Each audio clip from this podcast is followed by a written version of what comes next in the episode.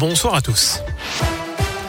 Et à la une, le déluge dans le sud de la France. Les Bouches du Rhône étaient en vigilance rouge pour pluie et inondation ce lundi.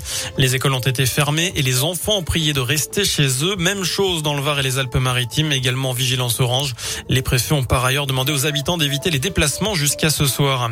Les visages de retour dans les écoles de Saône-et-Loire. Ce matin, le département fait partie des 47 territoires où le port du masque à l'école pour les enfants n'est désormais plus obligatoire.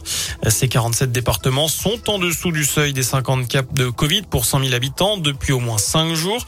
L'un est encore un peu au-dessus.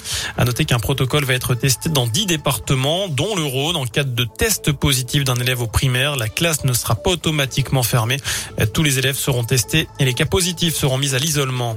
Une rue colonel Arnaud Beltrame inaugurée à Bourg-en-Bresse. C'est la rue Châteaubriand qui a été rebaptisée en hommage aux gendarmes morts en service lors de l'attaque terroriste de mars 2018 dans un supermarché de Trèbes près de Carcassonne. Il s'était substitué à un otage. Attention, plus qu'un mois pour vous équiper. À partir du 1er novembre, vous serez obligé d'avoir quatre pneus hiver sur votre voiture pour circuler de, de nombreux départements, notamment l'Ain. Alors toutes les communes ne sont pas concernées. La liste complète est sortie ces derniers jours. Vous la retrouvez sur radioscoop.com. Vous noterez que les fabricants craignent une ruée sur les commandes et une hausse des prix dans les prochaines semaines.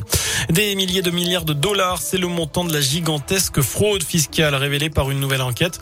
Mise en cause cette fois les grandes ce monde, chefs d'État et de gouvernement, dont certains encore en exercice, la chanteuse Shakira ou encore l'ex-patron du FMI, le français Dominique Strauss-Kahn.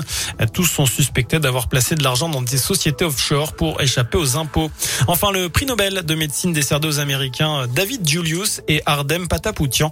Ils ont été récompensés pour leur découverte sur les récepteurs de la température et du toucher. Les Nobel qui seront décernés tout au long de la semaine. Voilà pour euh, l'essentiel de l'actualité sur Radio Scoop. L'info de retour dans une demi-heure. Je vous laisse en compagnie de Vincent et de Nico. Merci.